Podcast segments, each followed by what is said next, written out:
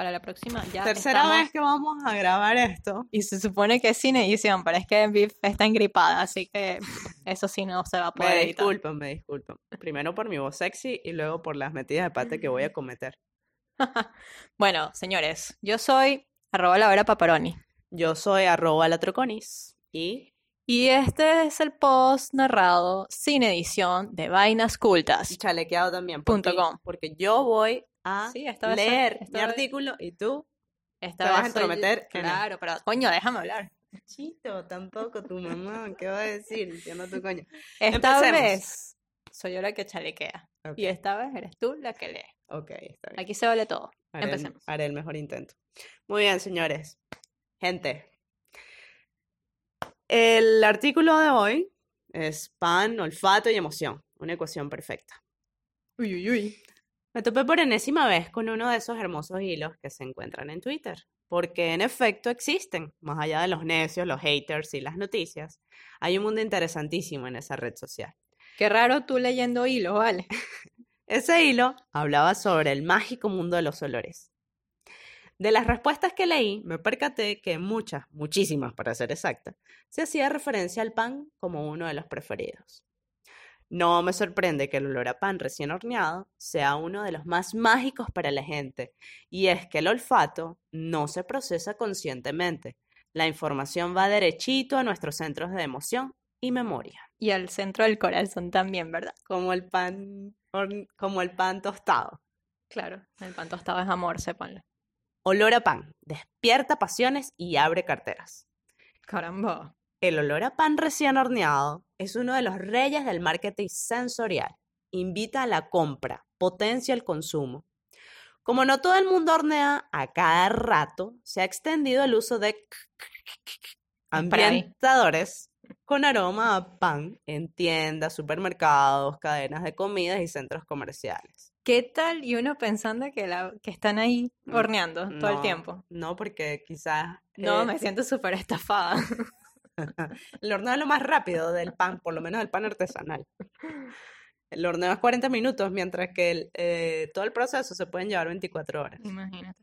Bien, ese olor ataca narices y billeteras, despierta la sensación de hambre, hace recordar y provoca que se consuma cualquier cosa, aunque no sea comestible o no haya sido planificada.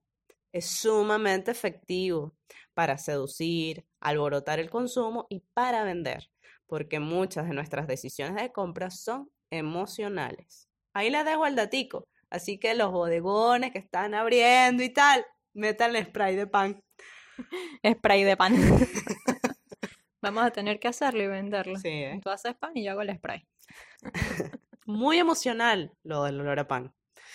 El pan es fundamental en la existencia humana, es memoria. Doy fe, doy fe.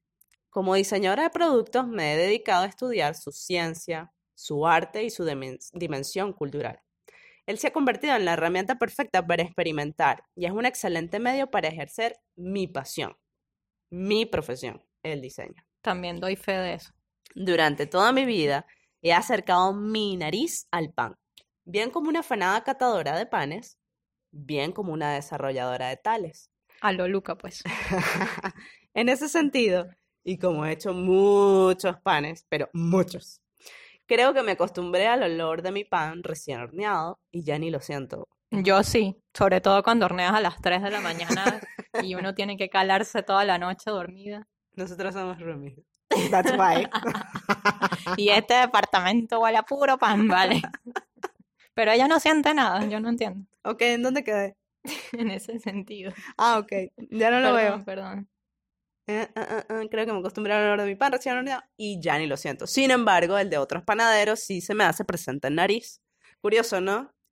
Lo cierto es que ahora me fijo más en el olor de la miga, miga, M-I-G-A, Ah, de la amiga. de la miga, a la que hay que pegarle las fosas nasales. Y enloquezco con el de la masa madre, porque de ella salen las más increíbles notas, señora. Eso sí es que O sea, te pegas con el pan, pues. me pego. Tu droguita. el pan. Como estaba expuesta a tanta masa, tanta levadura, variedad de ingredientes y lógicamente mucho pan, creo que he entrenado mis sentidos en función a la elevada calidad que se busca en productos artesanales. Puedo deducir si es de fermentación larga o corta, si usa levadura industrial, si se usa margarina o mantequilla. Con mi gerente en edad y esto lo debería incluir en mi currículum vitae. Y es que ya, sí, por supuesto, corriendo lo, Sí, lo ya. pones. Les cuento una anécdota linda. Con algunos panes de masa madre y harina de trigo integral, he logrado que mi familia recuerde el pan de su niñez. Al primer mordisco, sus papilas gustativas se activaban y le hacía viajar a aquella época en donde compartían con mi bisabuela, Mamá Pancha, una mucuchicera que hacía pan con el trigo que ella cultivaba en el páramo merideño. Yo jamás la conocí, pero sí la pude recrear y eso fue muy lindo. Eso fue toda una experiencia de comfort food. Vamos a tener que hacer una película también de olores. Olores de pan, mamá pancha. Tú como mamá pancha. Mamá Pancha es una cosa bella en mi vida. Tengo que Qué escribir de ella. Qué sí. lindo eso es. Qué linda esa anécdota. Otra anécdota, no tan linda, pero sí de fortaleza. Hoy, papá. Una se vez, viene lo, lo incómodo. una vez, en un evento y rodeada de gente, de un mordisco que me hizo soltar una lágrima de guayaba. Fue muy feo. ¿A qué saben las lágrimas de guayabo? A pan agrio. Es más agrio que la misma masa madre. Eh, bien, porque fue, ese, ese, mordi- ese mordisco fue un pan de aquel proyecto que hice y que, bueno, vainas de la vida. Fue la última vez que lo probé, no volví ese sabor, no quise que algo tan noble como el pan me hiciera llorar. Para darme, darme fuerza y bienestar, hice un nuevo sabor, creé a Vivita, mi masa madre, mi masa madre viajera, más sutil y femenina. Uf, muchísimo más suave totalmente. Ahora disfruto mucho y cada día más de mi producto. Yo creo que hiciste bien, porque el pan no lo merecía. No, para nada. Además, nos estuviésemos perdiendo tanto pan que haces y no vale. No, y además el pan siempre ha estado conmigo y Exacto. se ha sacrificado demasiadas cosas para también tener que sacrificar el pan de cada día. Tal cual. Definitivamente el pan es emoción, es confort, es hogar, sabrosura y su olor así lo presenta. Olor, pan y emoción. Qué lindo post, Beef. Gracias. Gente querida, si les gustó el post, ya saben, lo comparten. Que eso enriquece, así como el pan. Pan enriquecido. No me si lo- eso fue un mal chiste, perdón.